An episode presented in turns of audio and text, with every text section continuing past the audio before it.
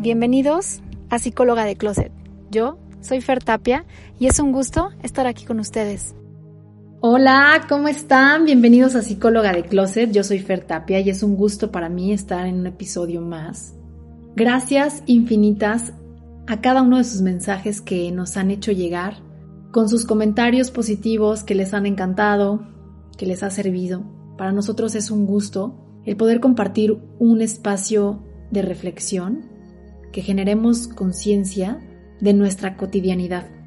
Y hoy en particular traigo un tema que durante muchísimo tiempo lo escuchamos recurrentemente en, entre las amigas, en la escuela, en los medios, y es acerca de la autoestima.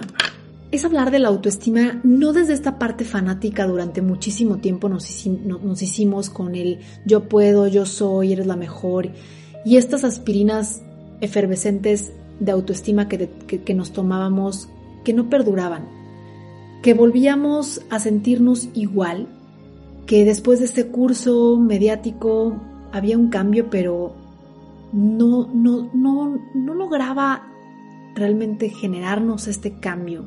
Volvíamos a recaer, por así decirlo. Y yo creo que es cuando está un tema muy superfluo y no trabajando desde nuestra raíz o desde la manera más consciente, cuando nos hacemos recaer y cuando el impacto en el, trabajo pues no es tan bueno. Hoy en particular este tema me deja como muchos pensamientos y los quiero compartir. La, la primera pregunta que me hice es, ¿qué tan sanas son mis relaciones? ¿Qué tan sanas, qué tan propositivas, qué tan positivas son mis relaciones con las cuales convivo en mi día a día? Desde la parte personal, como tu pareja, tus hijos, como la parte familiar, tus padres, tus hermanos, la parte social, la parte laboral, ¿qué tan, qué tan sanas son tus relaciones? Y yo creo que la mayoría podrá contestar muy buenas, no muy buenas, nos llevamos perfecto, pues sí, tenemos nuestras diferencias, sí, discutimos, y es donde empezamos al pero, pero, sí, y sí, y sí, y sí, pero es muy buena, ¿no? Y la más importante, ¿qué tal es tu relación contigo mismo? ¿Podrías contestarme lo mismo? ¿Que es muy buena? ¿Que a veces discutes contigo mismo? ¿Que a veces tienen diferencias? Ahí es la pregunta en la cual quiero, quiero indagar. ¿Qué tan buena es nuestra relación con nosotros mismos? Que obviamente la vemos reflejada en las, en las demás relaciones. Pues como tú te tratas, vas a tratar a los demás. No hay de otra manera es lo que conoces, es lo que sabes y es como eres. Y aquí entra la autoestima. Cuando tú identificas que tu relación contigo mismo es a través de un juicio, de una demanda, de una crítica, desde una parte negativa, que no es constructiva, seguramente las demás relaciones igual lo son. Y aquí es donde viene el cambio de conductas. La autoestima, cuando está muy dañada, empezamos a identificar ciertos patrones de juicio internos y juicios externos. Cómo te hablas, cómo te tratas, cómo hablas y cómo tratas a los demás. El miedo al que dirán se convierte en el pan de cada día. El juicio interno y externo es la vitamina de cada 15 minutos. Lo estás haciendo mal. Híjole, no, qué mala. No, ay no, me va a salir mal. Qué mal me veo.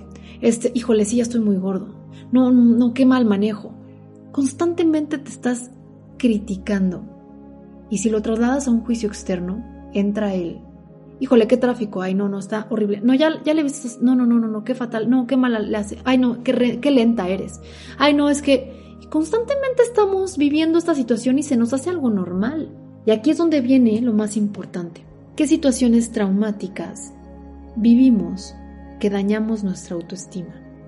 Y nos acostumbramos a vivirnos, a hablarnos y a vivir de tal forma en la cual es normal generar y emitir un juicio de mí y de los demás. Y aquí entra la resignación. Es que así soy, es que esta vida me tocó, es que estos padres yo no los elegí, es que, ni modo, pobre de mí, he tenido una vida muy difícil. Y te empiezas a resignar y aceptar y adaptar a una realidad la cual tú mismo estás creando a través de tus juicios, desde la raíz. Y la raíz son esos miedos estas situaciones traumáticas que, que viviste, que se generaron, se instalaron en ti y no los volviste a identificar.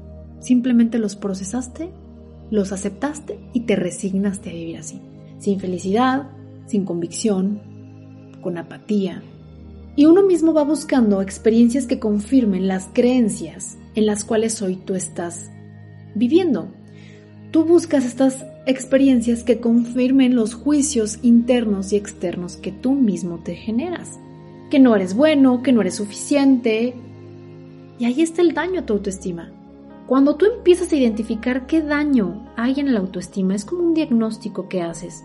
Cuando empiezas a identificar a través de un estudio y dices, ¿sabes qué? Un estudio de sangre, oye, estás muy alto en colesterol, estás muy alto en azúcar, bueno, empiezas a identificar qué alimentos sí puedes, qué no, qué hábitos tienes que cambiar y empiezas a generar un cambio sano, cambio de conducta positiva.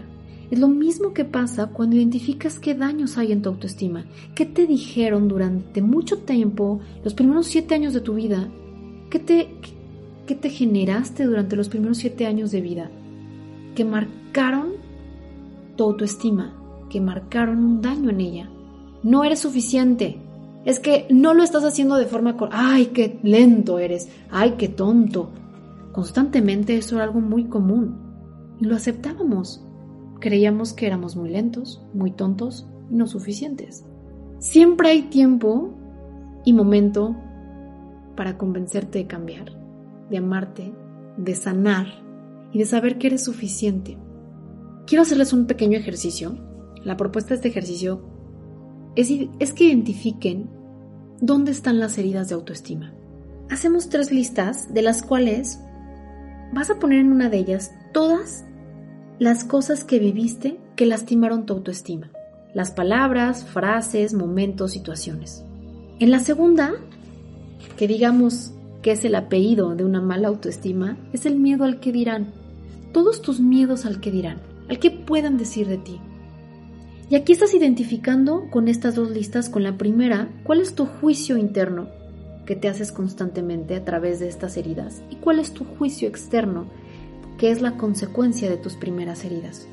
Y ahí te vas a dar cuenta de cómo muchas veces el gran miedo es al pertenecer, al sentirte parte de, y vas a lograr identificar en ti por dónde empezar a trabajar y a sanar tu autoestima. El hacerlo de forma mental, una lista de forma mental, el cerebro no conceptualiza.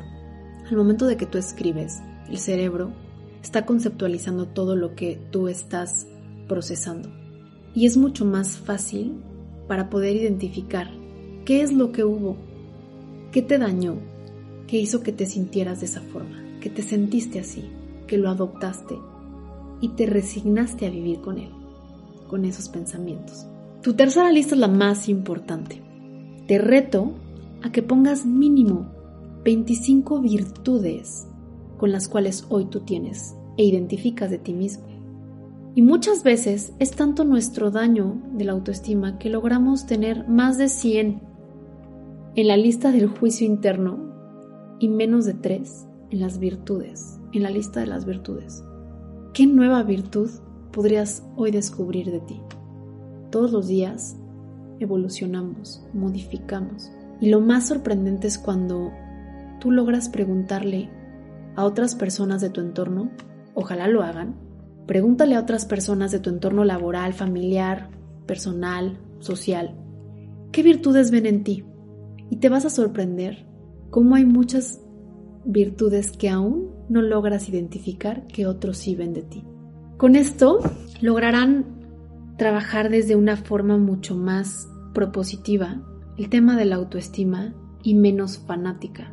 Podremos lograr construir desde una sanación de nuestra autoestima una relación sana, propositiva y con mayor beneficio positivo desde el amor. ¿Qué nueva virtud encuentras hoy en ti y qué virtudes aún no has descubierto que otros ven en ti? Les mando un gran abrazo, muchas gracias por regalarme su tiempo y estar en un episodio más de Psicóloga de Closet. Hasta la próxima.